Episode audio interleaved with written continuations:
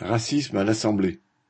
Le 3 novembre, alors que le député LFI Carlo Martins Bilongo intervenait au sujet d'un bateau de SOS Méditerranée ayant recueilli 234 migrants, le député Grégoire de Fournas l'a interrompu en criant qu'il retourne en Afrique.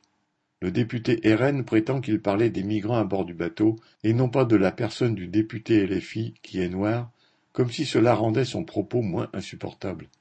Grégoire de Fournas est un patron viticole hérité d'un domaine de vingt-et-un hectares dans le Médoc.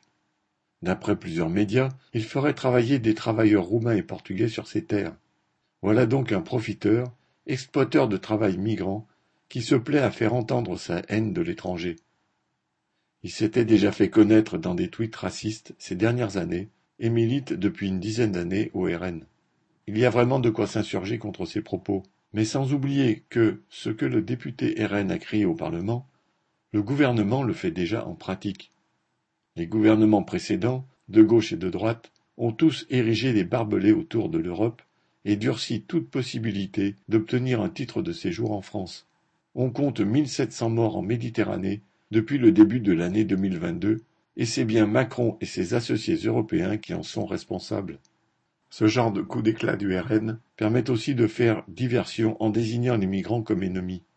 Semer la division sert les intérêts du patronat au moment où la lutte pour les salaires revient sur le devant de la scène. Charles Légoda